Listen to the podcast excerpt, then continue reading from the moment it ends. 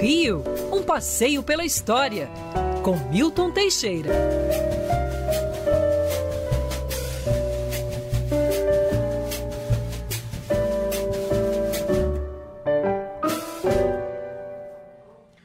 Querido professor Milton Teixeira, bom dia. Bom dia, Rodolfo. Bom dia, ouvintes. Professor, alegria tê-lo conosco mais uma vez e você, como sabe de tudo, a gente joga para você umas bolas quadradas, mas você sempre arredonda. Então vamos lá. Uhum. Essa semana nós falávamos de um parque municipal que está bem abandonadinho. A prefeitura disse que vai lá fazer uma manutenção, dar um tapa, que é um parque municipal chamado Pinto Teles.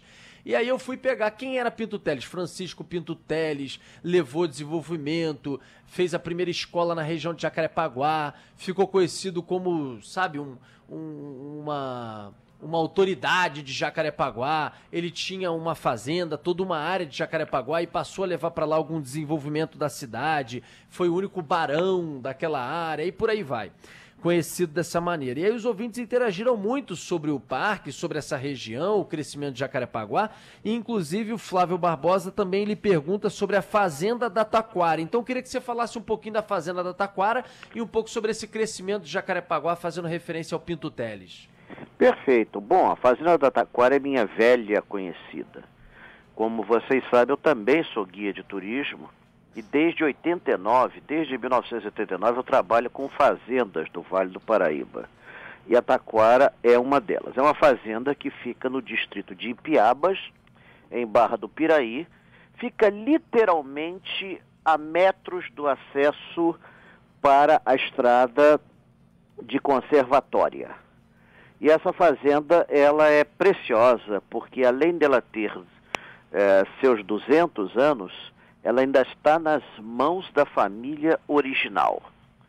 Em 1800 vieram para o Brasil, é, de Portugal, o senhor João Pereira da Silva, pelo nome dá para ver claramente, era um cidadão chinês, João Pereira da Silva, com o, um amigo chamado José Pereira da Rigue Faro, que depois seria o Barão do Rio Bonito. O João Pereira da Silva investiu em café, logo foi dono de três fazendas, uma delas chamada Boa Esperança, mas que os escravos só chamavam de taquara, por causa do bambu taquara, que é abundantíssimo na região. A fazenda era tão importante, para você ter uma ideia, que eles tinham dinheiro próprio. Tinham dinheiro próprio, tinham moedas cunhadas em couro. Era uma coisa assim inacreditável. A fazenda de 1830 ainda está de pé intacta, um típico casarão no estilo colonial. Você ainda tem, como a fazenda nunca saiu das mãos da família, é, a fazenda ainda tem todo o mobiliário original. E nos armários de roupas tem as roupas dos, do, dos fundadores, de roupa de 200 anos. Uma coisa assim inacreditável.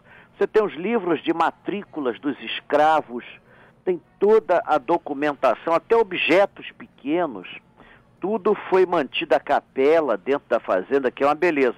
O atual proprietário, que é a quinta geração, é João Carlos Tadeu Pereira Botelho Estreva, casado com a senhora Ana Maria Estreva, e quem conduz a visita é o filho, é o Marcelo Estreva, que também toca piano durante as recepções. A fazenda é aberta à visitação, você tem que você tem que solicitar a visitação, tem um telefone na internet. Se você digitar Fazenda Taquara, vai aparecer uh, uns 50 links dessa fazenda.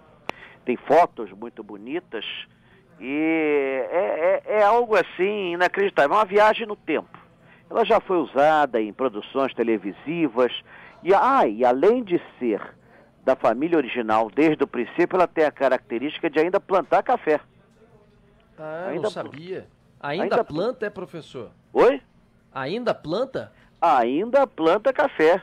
Ainda Caramba. planta café e até época recente tinha também uma, uma criação de suínos, suinocultura. Adorava os porquinhos, mas eles foram retirados porque dava mau cheiro na casa e, e com isso é, atrapalhava as visitações turísticas. Mas eu adorava os porquinhos. Uhum. Mas da planta café, da planta, já tem que cafezal, legal. lá você pode visitar os cafezais. Já teve mais, agora está com menos, né? Uhum. Mas você ainda tem lá arbustos de café. Então você vê, ela, ela, ela literalmente é uma máquina do tempo. Essa fazenda é uma máquina do tempo. Merece ser conhecida, visitada. Eles fazem um almoço lá, aquele almoço que, que é para você jogar a dieta para o raio que o Esparta.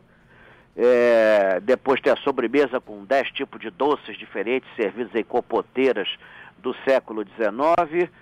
É, as, as, os empregados caracterizados como mucamas, escravos. É. A senzala ainda tem o é, cadeado pena, né? fechando a porta desde 1888.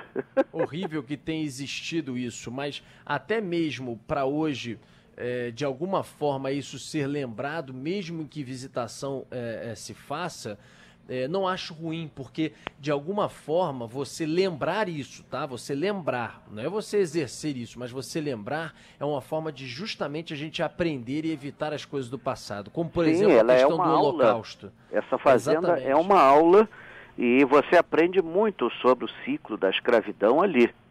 É, a gente tem que é. aprender para ver o que a gente jamais poderia ter tido, demorado tanto para acabar e jamais pode se imaginar isso. As pessoas precisam, infelizmente, ter contato sim com essas realidades, é, conhecer o que aconteceu para aprender, ensinar para os filhos e a gente doutrinar é, outras gerações e, e, simplesmente, com o tempo, é, impedir que isso aconteça e, e, também minimizando os impactos do que a gente ainda vê de racismo e por aí vai. Exatamente, na, na nós já sofremos muito com isso e eu vou lhe dizer, não são todas as fazendas que gostam de mostrar a faceta da escravidão.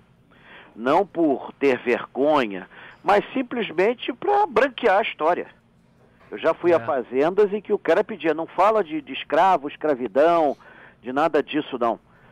Felizmente eram poucas as fazendas em que havia essa limitação, mas existia. Existia. Professor... E claro, eu sempre desobedecia.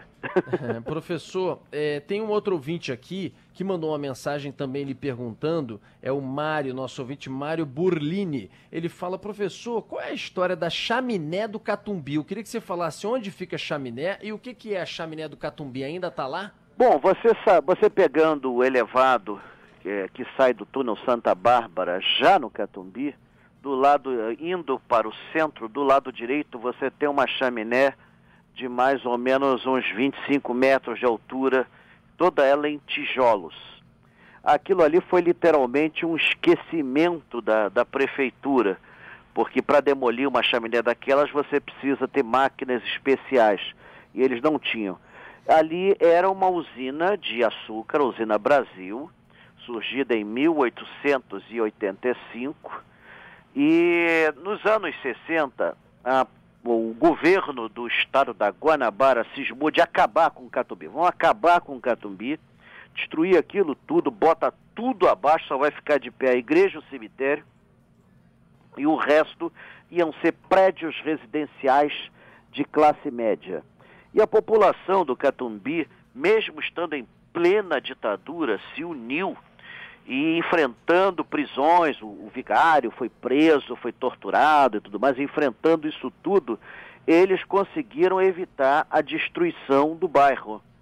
Mas essa, essa fábrica foi embora. Ela foi destruída, sobrou a, a, a, a chaminé como assim um símbolo de resistência a fábrica antiga da Brahma, que tinha sobrevivido, onde surgiu a cerveja em 1888. Quem sabe o 13 de maio já foi regrada a cerveja, e foi abaixo, e as, e as chaminés também foram destruídas. A atual chaminé da antiga usina Brasil, ela é tombada pela prefeitura, ela não pode ser posta abaixo, mas também não tem informação nenhuma né, dessa luta que foi a luta dos moradores pela preservação, que conseguiram, a muito custo, salvar o bairro do Catumbi da destruição integral. E essa destruição tinha até apoio de parte, uma parte felizmente pequena, da mídia aqui do Rio de Janeiro. Né? Como teve também para o Palácio Monro e para outras coisas, outros monumentos que a cidade perdeu. Mas houve essa luta, foi feito um livro, Catumbi, Rebelião de um Povo Traído e tudo mais, que mostra como os políticos enrolavam, enrolavam, enrolavam, enquanto isso o bairro ia abaixo. E essa chaminé assim, é mais ou menos um símbolo da resistência. Agora, quanto ao Barão da Taquara, aquela sua pergunta inicial, vou procurar resumir aqui. Francisco Pinto da Fonseca Teles, Barão da Taquara, foi um grande proprietário daquelas terras, ele tinha um engenho de cana, e ele desenvolveu muito Jacarepaguá. Ele chegou ao século XX, ele morreu em 1918 numa casa que era dele ali no Arco do Teles, na Praça 15 de Novembro. É considerado assim, literalmente, o forjador da Jacarepaguá atual. Ele abriu ruas, ah, criou praças, largos, etc., tornando a fazenda dele um bairro residencial. Que legal. Que legal, não sabia dessa história, fiquei ouvindo e aprendendo, professor. Para a gente finalizar, professor, até semana que vem, sexta-feira, e algo a lembrar para os nossos ouvintes? Algum curso online? Sim, eu vou ter um curso online é, sobre a criação do Rio de Janeiro. Esse curso é, quem quiser se inscrever pode fazê-lo pelo telefone 98818 8833. Tem oito para burro aí. 98818 8833. Outros eventos nós vamos anunciar em breve, vão ficar para fevereiro, é, porque janeiro tá, tá, tá, tá, tudo muito confuso. Então nós vamos botar para fevereiro. Mas com certeza vamos ter eventos aí em fevereiro e pode estar certo que nós vamos nós vamos realizá-los é, vencendo a todas as limitações que são impostas aí pelo, pelo, por, por, por essa pandemia. É, é verdade. Tchau, querido professor. Até Tchau. semana que vem.